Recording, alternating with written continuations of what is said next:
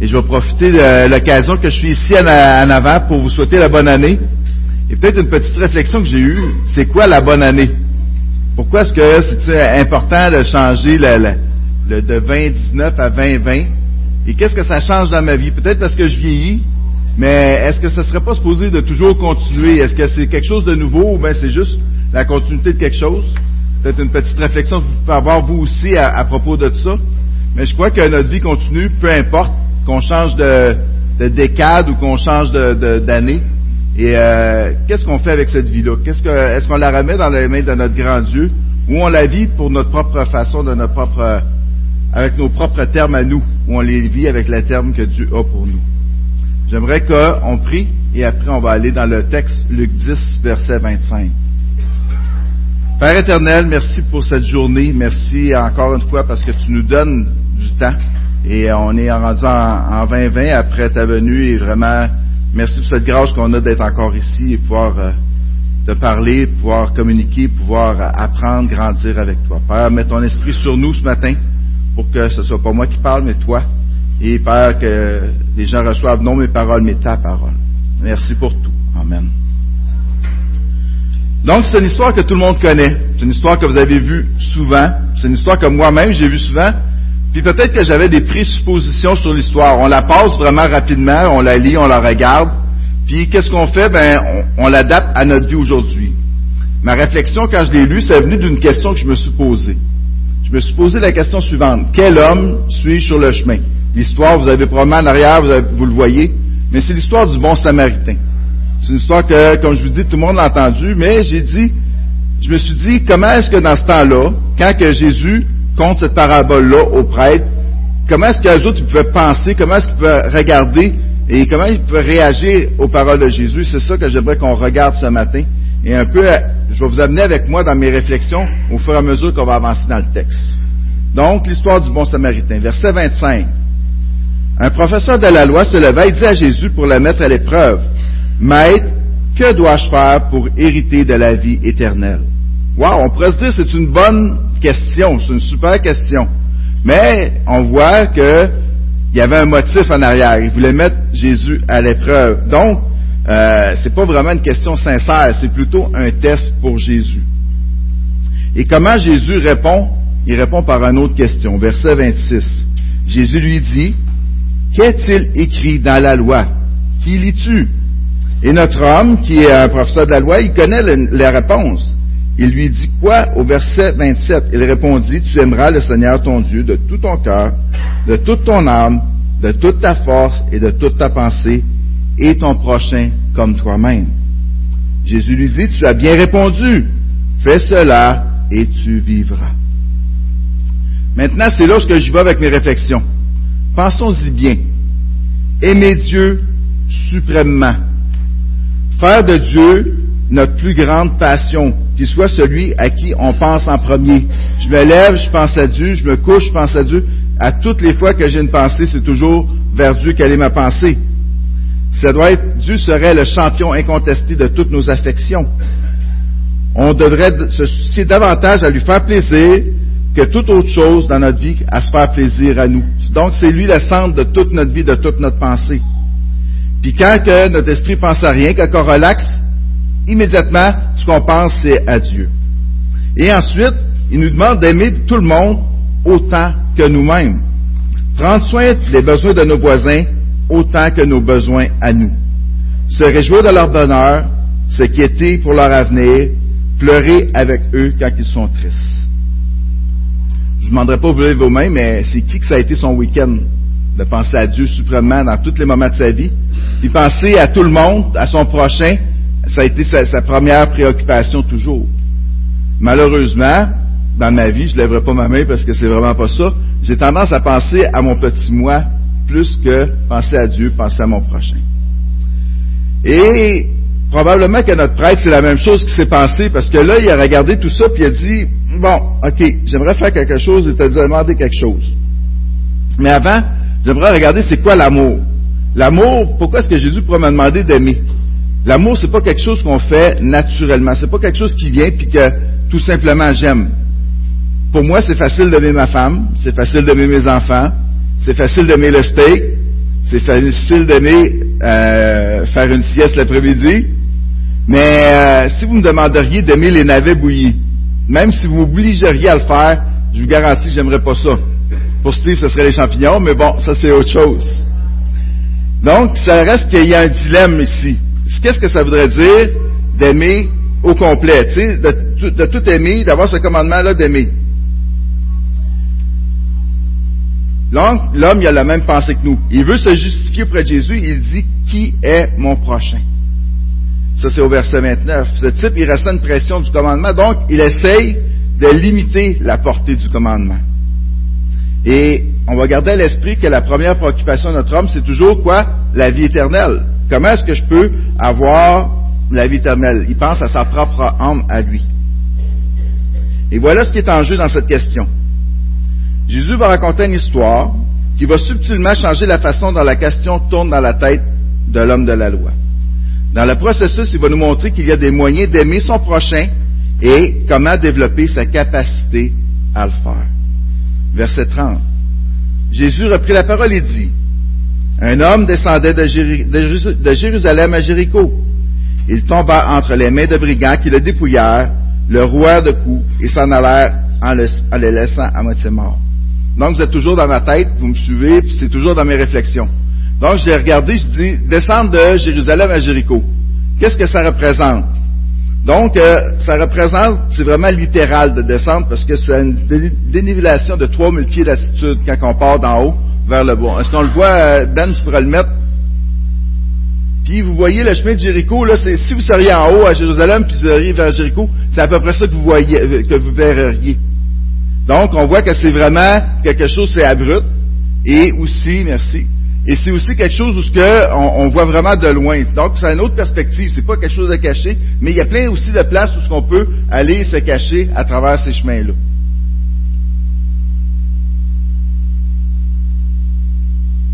Donc, c'est une, place idéale pour une cachette de voleurs. Et donc, aussi, quand j'ai fait un peu de recherche, on voyait qu'ils appelaient ça la route du sang. Donc, c'était pas quelque chose de rare où que les personnes se faisaient attaquer à travers ce chemin-là. Et on continue l'histoire au verset 31. Un prêtre qui, par hasard, descendait par le même chemin, vit cet homme et passa à distance. Personnellement, j'avais tendance à être dur envers ce prêtre-là, puis j'ai décidé de pas avoir de présupposition encore une fois, et pas dire, bon, ben, ce prêtre-là, il est comme s'il passait par-dessus le gars, puis il s'en va, puis il l'ignore totalement. Donc, euh, j'ai essayé de me mettre dans la peau de ce prêtre-là. Pour l'auditoire du temps, il aurait reconnu que le prêtre, il venait de Jérusalem. Là, Jésus nous dit que c'est par hasard, mais probablement qu'à Jérusalem, il a dû se purifier. Puis dans la loi juive, euh, c'était très important de se purifier. Il y a un chemin où on est sur la route du sang qui est dangereux. Donc l'homme, il peut passer aussi, hey, euh, c'est peut-être que tu seras mieux de passer vite parce que ça se peut que toi-même tu te fais arrêter, que tu te fasses attaquer et que tu te fasses rouer de coups toi aussi. Puis, si tu vas toucher une personne qui a du sang, ben, tu vas devenir impur selon la loi juive qu'il y avait. Donc, qu'est-ce que notre homme aurait dû faire? Il aurait dû retourner à Jérusalem pour se purifier après avoir touché l'homme qui, était en sang sur le côté de la route. Donc, si on se met dans le contexte du temps, peut-être que les gens auraient dit, moi, ben, c'est peut-être une certaine logique dans ce sens-là, où c'est correct que le prêtre, tu sais, ce qui est fait, c'est pas si pire que ça, finalement. Le fait, ça n'aurait pas été très pratique pour cet homme-là d'aller aider cet homme-là et il passe à côté. Et ensuite, il y a un deuxième homme au verset 32. De même aussi un Lévite arriva à cet endroit, il le vit et passa à distance. Comme je vous disais, cette route-là, on voit de loin. Probablement qu'il a vu le prêtre, puis là, il a dit, mais les, les Lévites, c'est un peu les, les, policiers de la loi. Si les, euh, les, prêtres, c'est eux autres qui sont les gardiens, ben eux autres, c'est faire appliquer la loi, les Lévites faisaient appliquer la loi. Donc, il voit son chef, son prêtre, qui passe en avant, qui passe tout, il dit, ben, pourquoi moi, est-ce que je ferais pas pareil? Tu sais, si mon, mon boss, il fait ça, ben, moi, ça me justifie de le faire. Et il passe. Verset 33. Mais un Samaritain qui voyageait arriva près de lui et fut rempli de compassion lorsqu'il le vit. Si vous êtes familier avec la Bible, vous savez c'est qui les Samaritains. Les Samaritains, euh, c'était des personnes qui venaient de l'union entre les Assyriens, si je ne me trompe pas, et les Juifs. Donc c'était euh, c'était pas des Juifs purs. Si vous êtes euh, fan d'Harry Potter, ben vous avez dit que c'était des sangs debout, hein? Mais c'était des, des mêlés. Ils n'avaient pas les mêmes considérations qu'envers les Juifs, et les Juifs ne les aimaient pas du tout. C'était vice versa.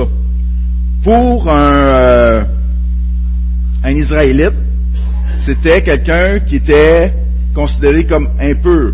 Pour eux, manger du pain avec un, samaritain, ça valait comme manger du porc. C'était quelque chose de vraiment impur. Et pour les Juifs, le seul samaritain qui était légitime, c'était le samaritain mort. Puis c'était la même chose. Il y avait euh, Flavius Joseph qui a conté une histoire où ce que les Samaritains, ils catapultaient des porcs dans le temple pour, euh, pour enlever la purification. Donc vous voyez qu'entre les deux groupes sociaux, il y a vraiment une inimitié, il y a quelque chose de grand, une, haine raciale qui est là entre les deux groupes. Donc, on voit qu'il y, a toute cette tension-là qui est là. Et que Jésus demande, il, prend, cette personne-là, et il prend cet exemple-là que le Samaritain il passe. On le voit au verset 34. Il s'approcha, et qu'est-ce qu'il fait notre Samaritain? Il s'approcha et banda ses plaies en y versant de l'huile et du vin. Puis il le mit sur sa propre monture, le conduisit dans une auberge et prit soin de lui. Le lendemain, à son départ, il sortit deux pièces d'argent, les donna à l'aubergiste et dit, prends soin de lui, et ce que tu dépenseras en plus, je te le rendrai à mon retour. Lequel de ces trois te semble avoir été le prochain de celui qui est tombé au milieu des brigands? C'est celui qui agit avec bonté envers lui, répondit le professeur de la loi. Jésus lui dit donc, va agir de la même manière toi aussi. Et vous voyez comment est-ce que Jésus change la question initiale vers à quelque chose qui est plus primordial dans notre vie. Jésus nous montre qu'est-ce que ça signifie aimer son prochain. J'aimerais qu'on réponde à trois questions dans cette signification de c'est quoi de, ça. C'est le qui, le quand et le combien. Qui vous pouvez répondre, c'est tous ceux que nous voyons dans le besoin. Le Samaritain et le Juif, il y avait rien, il y avait, quelque chose qui les opposait, qu'il n'y avait pas de frontière plus grande entre les deux. Pour répondre aux besoins de l'homme, le Samaritain a dû franchir une incroyable barrière sociale. Si je prends ma propre vie, c'est naturel pour moi d'aider les personnes que j'aime, mes proches, des personnes à qui on s'identifie. Même ici à l'Église, on a des, personnes avec qui on a des affinités qui sont plus grandes. Puis ça va être plus facile de répondre aux besoins de ces personnes-là. Mais Jésus nous enseigne ici qui est notre prochain. C'est celui avec qui on a le moins en commun. Puis ça pourrait même être ceux, ces personnes-là, qui nous ont fait du tort. Qu'est-ce que ça pourrait vouloir dire pour nos vies à nous ici aujourd'hui? Ça se peut que ce soit une personne que tu connais pas beaucoup, que tu vois pour la première fois. Ça se peut que ce soit la personne qui te tape sur les nerfs au travail. Ça se peut que ce soit des personnes qui t'ont fait souffrir, qui t'ont injustement accusé ou qui t'ont fait du mal. Ça se peut que ce soit ton, patron au travail qui a profité de toi. Ça se peut que ce soit n'importe qui qui fait pas ton affaire. C'est sûr que il y a là-dedans, notre prochain, ça va être les autres aussi qu'on aime à côté de nous, puis tant mieux. Mais c'est plus grand que qu'est-ce que nous, on peut limiter la portée de ces choses-là. Et ensuite, on va répondre à la question le quand. Quand est-ce qu'on doit aimer? La réponse que j'ai trouvée, que j'ai pour ma vie, c'est chaque fois qu'on veut, on voit un besoin.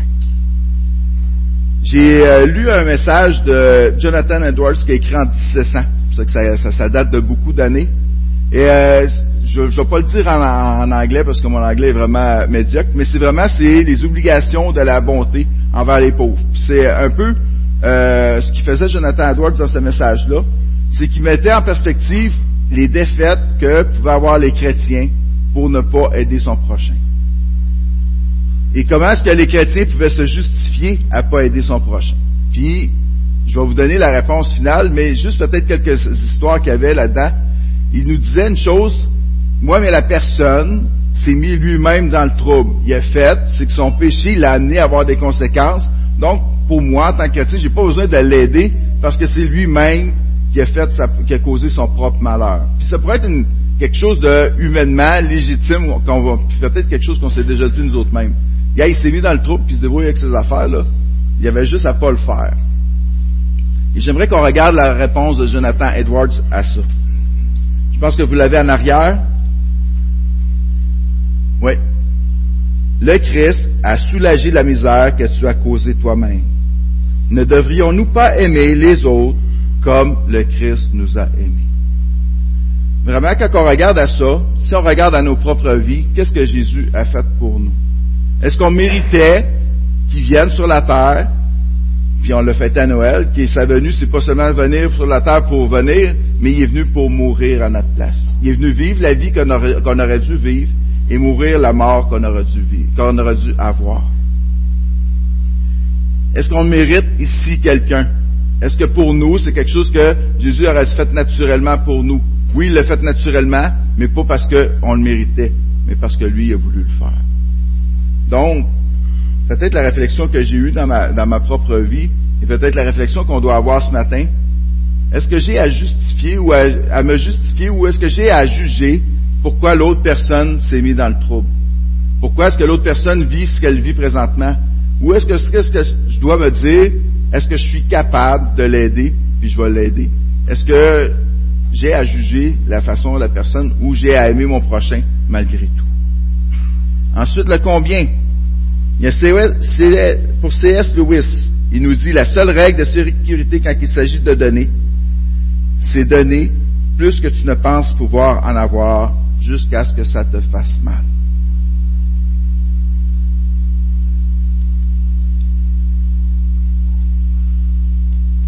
Les chrétiens dans nos églises, nous, les chrétiens, on, fait face à quelque chose de vraiment difficile. On a une tentation qui est très particulière, un peu comme le, lévite, un peu comme le prêtre. On est tous dans des devoirs religieux. On, veut lire notre Bible, on veut donner notre offrande, on veut venir à l'église, on veut aller dans les petits groupes, on veut aller à la jeunesse. On, on a plein de choses qu'on s'est données qu'on doit faire pour vivre notre vie de chrétien. Mais est-ce que c'est ce qu'on doit faire ou est-ce que c'est ce qu'on apporte un peu l'eau à ce moulin-là? Qui change toutes les choses? Quand on regarde à ce que nous faisons, est-ce que ça vous fait vraiment mal? Quand vous donnez votre offrande, est-ce que ça fait comme un peu euh, quand Jésus parlait de, de la dame qui donnait de son nécessaire? Est-ce que ça vous fait mal? Quand vous allez donner du temps pour l'Église, quand vous donnez du temps pour le royaume de Dieu, est-ce que ça vous fait mal? Est-ce que c'est quelque chose que c'est, ben, j'ai une demi-heure, c'est bon? on le met dans l'horaire, ça va, ou j'aurais bien d'autres choses que je pourrais faire, mais ma priorité, c'est Jésus-Christ. Comme lui, ça a été sa priorité, ça a été moi, puis je vais le faire, puis je vais, je vais, donner plus que le, nécessaire, on va aller faire le pas de plus. Un peu, c'est ce que j'aimerais qu'on regarde ce matin, puis ça va aller dans notre conclusion. Est-ce qu'on donne, est-ce qu'on fait le pas de plus quand c'est le temps de donner notre temps, notre argent, euh, notre aide envers les autres? Ou est-ce qu'on est rendu dans une situation confortable, où est-ce qu'on vit une belle vie religieuse facile, puis on s'est donné un air d'aller, puis on y va? L'invitation, c'est d'aller jusqu'à ce que ça nous fasse mal. Puis j'aime ce que c'est ça. Et c'est ce qu'il a fait, parce que je crois qu'il donnait jusqu'à ce que ça lui fasse mal. Et c'est là que Jésus renverse la question de notre homme religieux. Si vous vous souvenez, la question, elle a commencé par comment est-ce que je peux avoir la vie éternelle? si vous connaissez toute la, parole de Dieu, on sait qu'on ne peut pas se sauver nous-mêmes. C'est pourquoi que Jésus donne une tournure intéressante à l'histoire. Et cette histoire nous dit pourquoi est-ce que le Samaritain, c'est lui le héros de cette histoire-là? Pourquoi est-ce qu'on parle du bon Samaritain?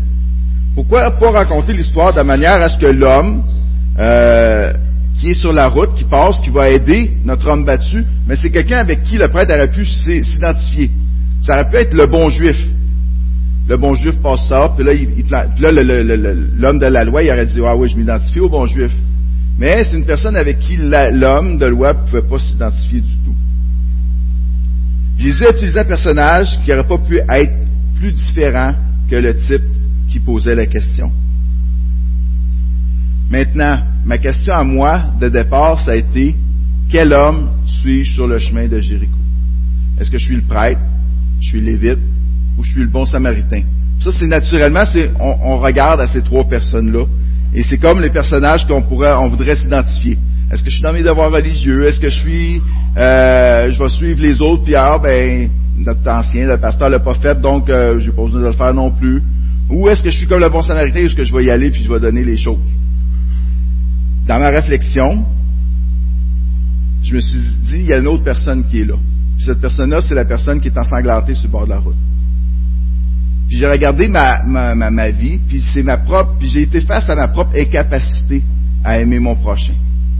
Et c'est là où je vient un point où on se dit que ici, le bon samaritain, je ne peux pas m'identifier à lui. Et si le bon samaritain, c'était Jésus? Moi, je suis l'homme ensanglanté, puis on était ennemis de Dieu. On ne peut pas être plus différent que Dieu. On ne peut pas avoir, euh, notre péché fait qu'on ne peut pas être en sa présence. On ne peut même pas être avec lui. Et Jésus vient sur la terre. Et qu'est-ce qu'il fait? Il vient pour penser nos blessures, payer le prix que ça prenait pour pouvoir nous sauver. Et comment est-ce que ça peut changer ma vie une fois que on regarde le personnage que moi je, peux m'identifier là-dedans? Si je m'identifie à l'homme qui est blessé, si je reconnais que moi je suis ennemi de Dieu à travers ce que j'ai fait, à travers ma vie, à travers mon péché, et que Jésus vient, il me sauve, il change mon identité. Comment est-ce que ça va pouvoir changer ma façon de voir les autres? Comment ça va pouvoir changer ma façon d'interagir? Comment ça va changer ma façon de penser que je suis capable de le faire? Je suis face à mon incapacité, mais j'ai quelque chose de spécial, j'ai la grâce de Jésus qui l'a fait pour moi. Et quand je regarde à lui, quand on regarde à lui, on peut dire que Dieu va nous donner la capacité de le faire parce qu'il l'a fait. Un verset que j'avais l'année passée, parce que j'aime me prendre un verset, puis là je vais le continuer cette année encore. Si j'avais maintenant, ce n'est plus moi qui vis, c'est Christ qui vit en moi. C'était le verset que je me suis récité pendant toute l'année, que Dieu me donnait à cœur. J'ai encore le goût de le garder parce que c'est pas encore Christ qui vit en moi complètement. Je suis encore dans des devoirs religieux. Je suis encore en train d'essayer de, vivre ma propre vie par mes propres forces. J'ai toujours cette lutte-là dans, mon moi-même de faire les bonnes choses au lieu de laisser Dieu agir en moi. Au lieu de laisser Dieu faire les choses par moi.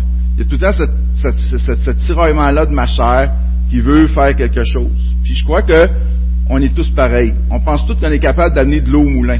Pourtant, quand je suis euh, dans un temps avec mon Dieu, puis je regarde ce que je peux faire, je vois que je suis complètement incapable de faire quoi que ce soit. Je vois que j'ai pas cette capacité-là. Puis même quand j'ai des capacités, ben, ils tombent tellement facilement mes capacités que ça devient futile, inutile. Si on comprend la vie que Jésus a vécue, nous sommes ceux qui sont sauvés par une grâce radicale de la part d'un Dieu qui avait tout, le droit, tout à fait le droit de se considérer comme notre ennemi. Une fois qu'on a compris ça, on peut juste devenir des donneurs radicaux. Donc, est-ce que vous comprenez ce que Jésus a fait pour vous? Est-ce que Jésus mort sur la croix, ça a changé votre vie? Ou c'est juste quelque chose que, ben, j'avais peur d'aller en enfer, donc, euh, Seigneur, viens me sauver. Est-ce que ça l'a changé quelque chose lorsque le fait que vous avez, quand vous avez prié? Est-ce que votre vie après ça, ça a été de dire, ben, Dieu t'a fait tellement de choses pour moi, je valais vraiment pas la peine. Maintenant, ce que je veux, c'est plus vivre pour moi-même, je veux vivre pour toi.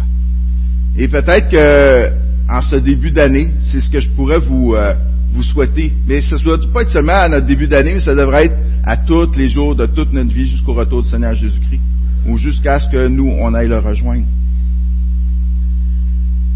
Est-ce que nous voulons vivre pour Jésus-Christ tous les jours de notre vie ou est-ce qu'on veut vivre notre propre vie?